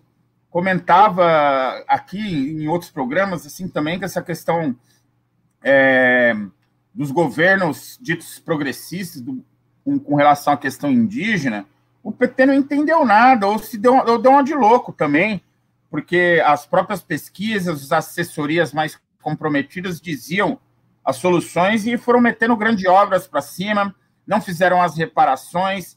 É um arremediozinho, ah, não, demarcaram a, a, Raposa Serra do Sol, pô, não fizeram mais que obrigação. Vocês querem o quê? Quer que a gente fique celebrando isso até, até o Brasil acabar? Ah, mas e o PT? O PT demarcou a Serra do Sol. Foda-se. Entendeu? Foda-se. Não fizeram mais que obrigação. Vamos, na, vamos à luta. Mais um comentário aqui. Muito bom, Ivan. Tempo de mudança necessária. Traduzindo, muito boa conversa. Valeu, Rogério Vargas. Vamos aqui seguindo com o nosso programa. Parênteses, assim, uma coisa que eu, que eu preciso dizer. É... Em, rela... em relação à demarcação dessas grandes áreas aí no norte do país, posteriores à Constituição de 88, é uma ilusão achar que isso se deve exclusivamente à, é, à, à, à instituição do, do, do 231 na Constituição Federal. Né? Porque que, você acabou de ler um comentário aí, né? Agora é, sobre, sobre, sobre demarcação de área, de área do, do, do norte é, isso a gente tem que bater o pé, cara. Assim, é, Nordeste, Sul, Sudeste e Centro-Sul do Brasil, Mato Grosso do Sul, tem mais de 50% da população indígena do país e tem menos de 2% das terras demarcadas. As terras demarcadas não Não desmerecendo as demarcações do norte, por favor, porque eu sei que existe um passivo imenso de demarcação no norte do país. Agora, o 231 não. Agora a gente está meio falando para nas internas, né? Você falou, mas assim, o, o artigo da Constituição Federal que reconhece o direito originário e a quem é atribuído a demarcação de 13% do território nacional, primeiro que ele não não aconteceu, é, esse instituto já existia antes de 1988. Segundo, que ele foi aplicado no norte, não em decorrência dele estar, dele estar estabelecido apenas no, na Constituição Federal de 88, foi porque teve condições geopolíticas internacionais que levaram isso a acontecer e que não é o que ocorre aqui na nossa região, que hoje eu estou, né, no, no sul do país, já trabalhei lá no norte, lutei muito por terra lá no norte também, hoje luto por terra aqui no sul. É porque Aqui o 231 não foi aplicado, mesmo estando na Constituição. Então, a gente vai ficar esperando que? O 231 ser aplicado? A gente está esperando o 231 ser aplicado? O 231 não foi aplicado no norte do Brasil porque ele estava na Constituição. Ele foi aplicado no norte do Brasil depois da Rio 92 por causa de uma conjuntura internacional que resolveu proteger a Amazônia. Acho que a gente tem que fazer um programa um dia sobre isso. Chama o Ricardo Verdun aí, não sei o quê, para a gente sair dessa ilusão, tá ligado? Não que o 231 não seja importante, ele é muito importante, ele já é um mito de origem indígena. Mas ele é anterior à Constituição de 88 e não foi por causa disso que, esse, que esses 13% do território nacional estão demarcados. Aqui no Sul isso não aconteceu. E a gente precisa encontrar uma maneira de tratar disso, independente do governo que seja, meu, né? 50% da população indígena brasileira tá no Cone Sul do Brasil. No... Vocês têm noção de quanto índio tem na Bahia, né? Quanto... Tem mais índio em Santa Catarina do que no Tocantins, onde eu trabalhei também. A gente precisa demarcar essas terras, meu. Desculpa. Isso aí, pô. Sem Só Caingangue e Guarani já soma. Né? Caingangue e Guarani já são as, as, dentro das três, quatro maiores etnias em população, né? Isso. Exatamente. Vamos ter acho que passar que... aqui para. Os Guarani, acho que são os, a, a maior população indígena das terras baixas da América do Sul. Se eu não me engano, eu acho que os Guarani é a maior população indígena. Aí você me diz, Curé. Eu acho que os Guarani, fora os índios do, do altiplano, os Guarani é a maior população indígena. Da, da, vai ver qual que é a porcentagem de terra demarcada dos Guarani no Brasil, né? Porra nenhuma, saca? Porra nenhuma. Vamos ficar esperando o 231 surtir a Constituição surtir efeito? Não será, não serão. Vamos passar aqui para o João, que o João já comentou aqui que daqui a pouco ele tem que sair. Dona Lourdes, obrigado por assistir a gente aí. Logo, logo cola aí para a gente matar a saudade, comer aquele camarão que só a senhora sabe preparar. É dar um beijo no queijoca e fala que saudade de cair da cadeira com ele ali tomando uma cachaça. Um abraço para você, queijoca. Drica Biller aqui dizendo aqui, ó, hoje vocês estão inspirados, vou beijar-te agora, hoje é carnaval. Ô, Drica, vai cumprir essa promessa, hein? Vamos aí. É, em Pernambuco tem município inteiro dentro de uma área indígena. Somos 400 municípios, Cristiano, que tem área indígena no Brasil. 13% do território ainda há muita demarcação a fazer, com certeza. João Maurício, está contigo aí para. Agora, outro detalhe. Não é 13%, é 12,5% alguma coisa. Isso não é um detalhe. Esse 0,5%, cara, é quase o território do Sergipe. Dava para demarcar terra Guarani para caralho. Então não é 13%. é 12, alguma coisa, e esse 0, alguma coisa resolvia a vida de muito povo, meu. Com certeza, com certeza. Vamos corrigir essa informação aí para dar em detalhes. Mestre Cami, João Maurício Farias, por favor, dá aquela notícia de Maquiné, 30 anos da luta de Maquiné também, se você puder falar um pouco, nós estamos aí dia 27, 20, 26, 27, 28, grande encontro ali na aldeia de Maquiné. É, confere aí, João. É, é uma, uma terra indígena que foi conquistada por uma, uma luta aí do, do povo Guarani, né, que conquistou que é uma área que era bem no, na montanha ali, na, na, na início da Serra Geral aqui, da Serra do Mar, e Campo Molhado, Guarani, João? É Campo Molhado. É Campo Molhado. E os Guarani. Uh, Francisco Aureliano Dornelles Vick. Exatamente. Teve o grande acompanhamento de um, grande indigenista da FUNAI, né? nossos parabéns para ele. Sempre teve junto todos do, do povo Guarani, nunca falhou. Aldo Litaif também Guarani. essa terra aí. Exato, né? um antropólogo importante aí que também tra trabalhou junto sempre com o povo, com os povos indígenas e com o povo guarani.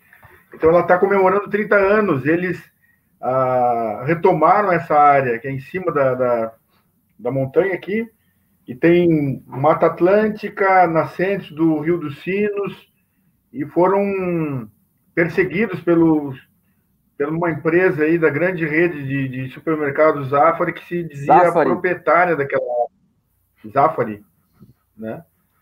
se dizia proprietário daquela área, eles resistiram e até que a FUNAI conseguiu fazer essa demarcação e devolveu esse território. É uma área, até pelos padrões do Guarani, uma área grande, né? Porque ela tem mais de 2 mil hectares, né? É, ela é fria, ela tem dificuldade do plantio das sementes tradicionais do Guarani, né? Mas aí eles também têm na rede deles, na, embaixo ali na, na, nos baixios, eles têm a rede de, de parentes que eles conseguem produzir e ela tem se a gente pegar o mapa, né, pelo Google Maps, a gente consegue ver que ela tem ligação com a retomada de Maquiné há quatro anos atrás, que comemorou quatro anos de retomada ali do ali com o André Benítez, a galera ali que fez essa retomada. Ela, ela é um território contíguo à retomada de Maquiné do, do André.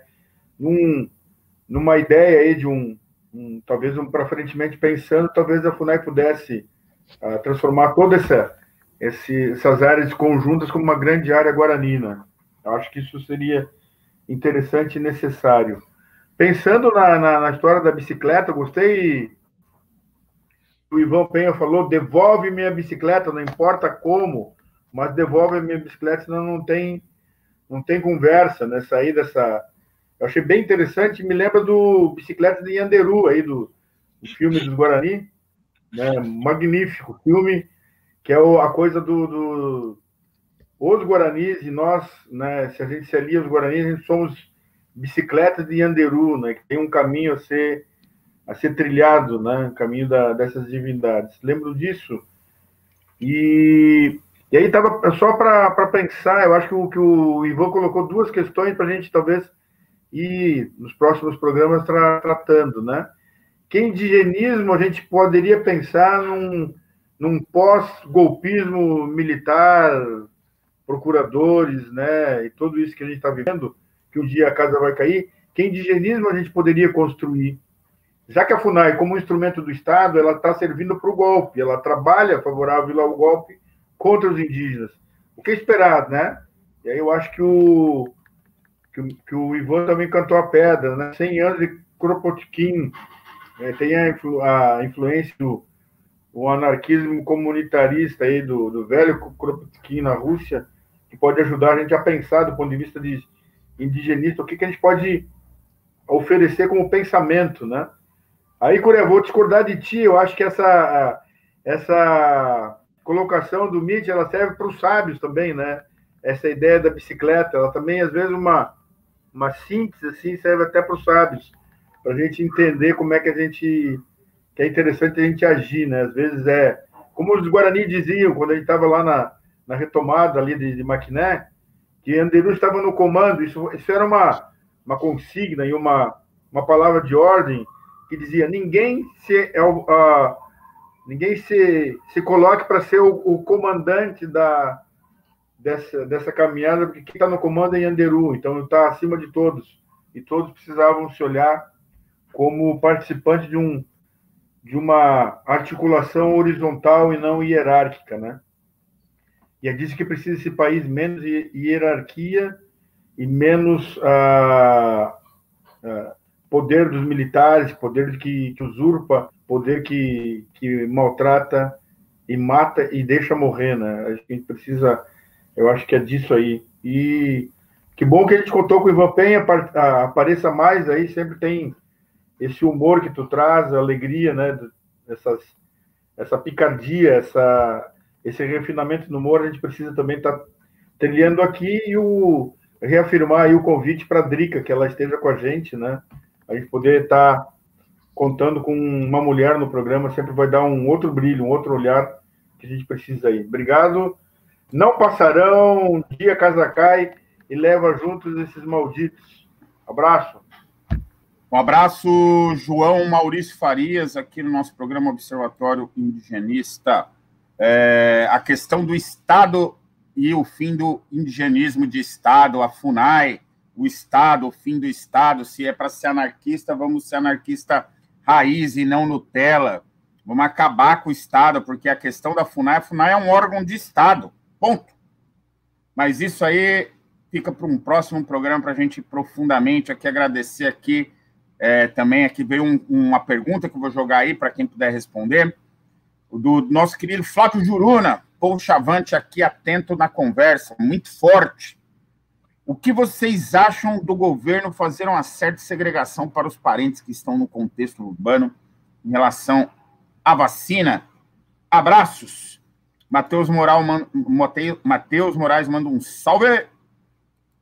Melhor que selva. Eu prefiro sempre preferir o salve, nunca selva o Rogério Vargas, indianista, como diplomatas, positivistas internos, como os originários. Já falamos aqui em conversas internas, João, Nuno sempre traz essa questão da diplomacia, dos diplomatas, dos estados soberanos, muita confusão ali para os militares que ficam arrupiados só de pensar numa possibilidade de territórios soberanos indígenas. De cu é rola. Ui, que delícia. Tá ligado? tá ligado? Valeu, João Maurício. Nessas horas dessas eu participo, Drica Biller. É, salve as baleias, a farofa e todos os demais. Vamos aqui. Um abraço, João, que vai ali para o hospital ali acompanhar ali a situação do seu sogro. É, vamos aqui passar para o Nuno, depois devolvemos a bola para o Ivan e já vamos para os encerramentos. Meio-dia 49, Rádio Cultura M930 e Rádio Web Estação Democracia. Nuno! Presta atenção no serviço, para frentemente. Olha, olha aí. Olha aí. Já foi aprovada a autonomia do Banco Central, já entregaram o controle financeiro e agora está ali o PL para entregar. Esse aí fecha né, todo o, o, o, sistema de entrega das terras via a, cartório, né? Que o sujeito vai lá, pega a terra dele no cartório, entrega o documento e fala, ó, eu quero desmembrar essa parte aqui, aí ele desmembra aquela parte, atravessa a rua, vai no banco e fala para o gerente do banco, eu quero pegar essa parte aqui da minha terra desmembrada e transformar em dinheiro, e assim o banco fica com aquela parte. Se o sujeito não pagar, coisa obviamente que ele não vai pagar, se ele já está pedindo dinheiro emprestado para alguma coisa, ele vai ter dinheiro depois para pagar aquela dívida? Não com o, a indexação do dólar que a gente está vivendo agora no Brasil, né? O dólar fudendo todo mundo, e aí vai lá o Brasil ainda corre atrás do, do, do, do dólar para indexação, junto com a autonomia do Banco Central, e aí vem aí para fechar o projeto de lei 2963 de venda da terra a empresas estrangeiras. Está aqui, ó. Regulamento, aquisição, posse, cadastro de propriedade rural por pessoa física ou jurídica estrangeira. Nada mais, nada menos do que o nosso senador Irajá fumando um Abreu, como é que é o, nome da mãe dele? Cátia Abreu. Ih, Mitch, esse povo é lá da, da, da região, não é lá do. do... Esse, esse... É da terra dos meus filhos. Eles são, são merrim, o que, que eles são lá? Como é que chama? São agrobusiness mesmo. Agroboys, agroboys. Já ocuparam boa parte da terra dos Craô, não contentes, estão avançando agora para. São os meio ricos, meio ricos. Ah, é Matopiba, né? É, agora estão avançando para Matopiba, ali com o aval do general Heleno. O general Heleno adora o Matopiba, falou, agora sim, aqui não tem indígena, nós vamos produzir, vamos fazer ferrovia para tudo que é lado, distribuir soja, e, e eu, eu gosto de quem produz. Vontade de dizer para ele, quando falta água, meu filho, aí tu vai buscar apoio nas terras indígenas, desgraçado. E não vai tê-lo. E não vai tê-lo. Vamos aqui, caminhando aqui com uma fala, desculpem, derradeira, mas respondendo um pouco aqui o, o Flávio. Flávio, a gente fez um programa há duas semanas atrás ali sobre, com, sobre a questão da vacina é, com a Fiocruz, muito interessante. E opiniões aqui tivemos. Doutora Ana Lúcia Pontes, louvada seja. Doutora Ana Lúcia Pontes, isso mesmo. E a questão é, é, essa segregação, ela não é à toa, mas ela está dentro disso que o Ivan falou ali no começo do nosso programa, que faz parte dentro de uma estratégia maior de negação da identidade indígena, negação da vacina, negação da terra, negação, negação, negação, negacionismo. Vamos passar aqui para o doutor Ivan. Ah, Ivan sou eu, né? É... Não, eu queria dizer que que bom que eu participei aí, fazia uma cara, né? Vocês estavam me xingando, porque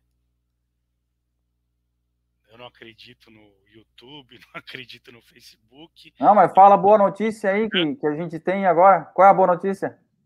Ah, não. A boa notícia é que vai ter forró naquela casa lá de do lado do campinho da Opan ali do do, do Maciambu e eu com quero. Direito, eu, com direito a correr ter... pelado pro Rio? Vocês estão tudo vacinado, Curé? Porra, e. E eu? E eu, mano? O que, que eu faço da minha vida? eu também é, Aqui da, da, da, questão do crocodilo meu só aumentou o rabo. Ficou um pouco maior assim. ah, cara, que bom. Eu fiquei feliz demais fiquei muito feliz aí de saber que tem essa perspectiva, daí você anuncia. Fica, esse programa fica só fazendo suspense em relação ao que, que é, né? Mas é, não, obrigado por participar. Tava, tô, com, tô com saudade de vocês, seus filhos das putas. Saudade do Bruno, saudade do Curé, saudade da Drica. Me deixa de ser mentira, deixa de ser mentiroso, Ivan. Você me aguenta no máximo 12 horas causando e depois já quer que eu desapareça, porque Não, eu dou trabalho para o sistema. Você, você também na meio da madrugada, né? Mas valeu, parabéns pelo programa, ótimo participar. Beijo para todo mundo. Se cuidem e, e me chama para esse forró aí que eu fico ali trancado no carro, sei lá, só eu dou um jeito. Me chama. Olha, a, a, questão é o seguinte: vem de máscara porque nós temos a celebrar e agradecer o trabalho incomensurável da nossa querida Jupiva, que lutou bravamente. Vamos anunciar essa boa notícia. Estávamos... Paiva. Paiva. Olha de onde eu tirei isso. É... A gente tava igual aquele programa do João Kleber, para, para, para, para, e depois ficava postergando, né? A caixa misteriosa. Mas a boa notícia é que nós temos, além da vacinação aqui, muitas aldeias, inclusive, com a segunda dose já. A nossa está programada ali para segunda dose agora quinta-feira. Né? 100% da comunidade é, vacinada apenas ficaram de fora os menores de 18 anos e as mulheres lactantes que estão amamentando. É, e a gente está muito contente, mas usando a, a, analogia da bicicleta ali, a gente conseguiu pelo menos ali o biquinho do, do pneu da câmera né? É, que, que foi esse trabalho aí da Ju Paiva, é, que foi publicado já, inclusive, que é a compra de duas terras aqui no entorno da nossa aldeia, uma luta que já vai para quase 12 anos aqui, e essas terras aí têm dedo de todos aqui que participaram do programa hoje, do comandante Ivan, do Nuno e do João, minha, mas a, a vitória mesmo, assim, é, como disse o João Maurício, assim, Anderu no comando, mas passaram muitos tiramóis aqui, muitas é, lutas. registrado no cartório de imóveis, meu, do município de Palhoça. Só que é, esse, dia que tiver eu, eu, registrado no cartório de imóveis. Mas... Eu, e, e, feito, e feito o repasse para a FUNAI, porque a gente não vai querer pagar imposto territorial rural aqui, não.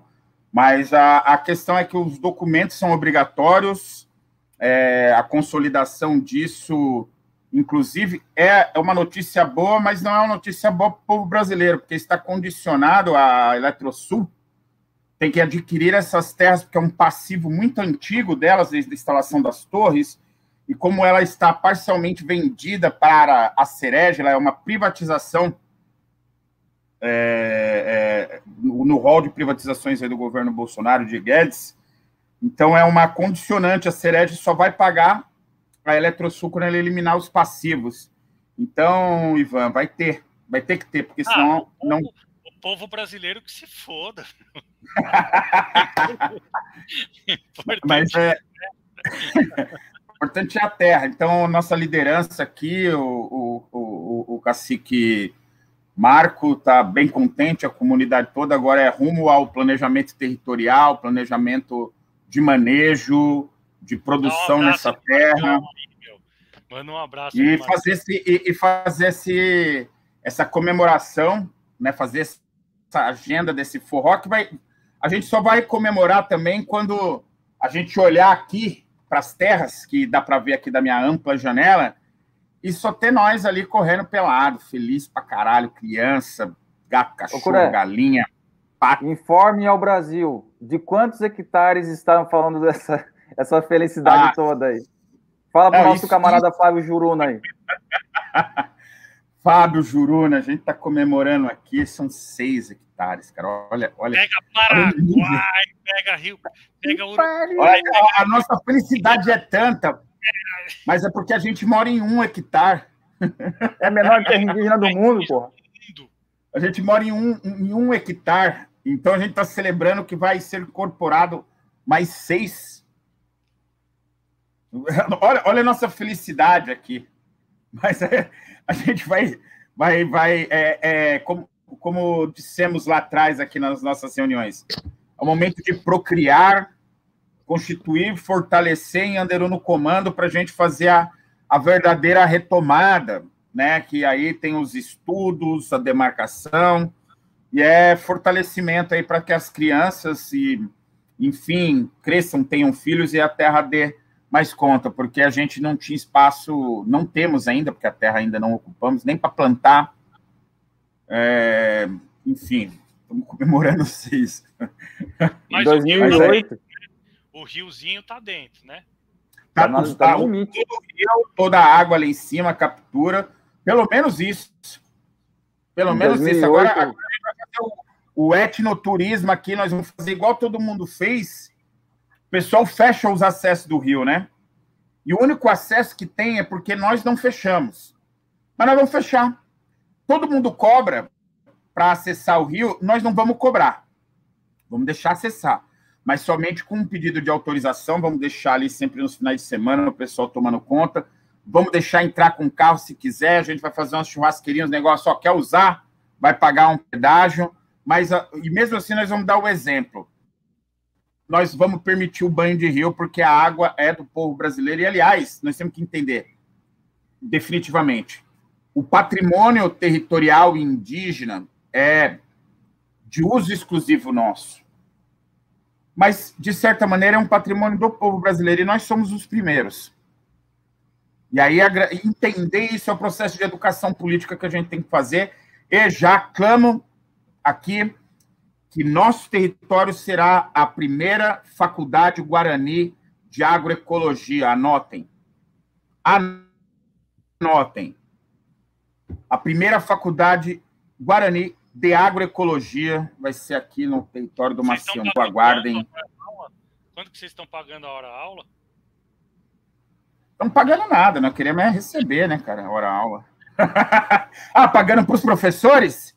Aí vai depender. Se ele já tiver renda, ele vai trabalhar de graça. Se ele não tiver, nós vai pagar a gasolina. Vamos, vamos chegar lá. Vamos chegar no acordo e dar refeição. Vamos aqui, eu vou colar para fumar um dirijo e tomar uma cana. o palmeirense está falando. Oh, eu dirijo aqui, pessoal, o, palmeirense já esteve aqui. Manda um abraço aqui. Beijo para. Um beijo para cá. Seguimos aqui, vamos encerrar o programa. Viva Crop Team, viva o povo brasileiro. Nuno, último recado aí. Valeu, Ivan um Penha. Saudade, meu querido. Beijo nas crianças. É nóis. Beijo, Cal! Ela ouviu? Ela, ela ouviu, ela ouviu. Mandou de volta. Um abraço Valeu. aí para todos. Muito obrigado. Até sábado que vem, 11 horas, Observatório Indigenista na Rádio Cultura M930 e na estação Democracia Rádio Web.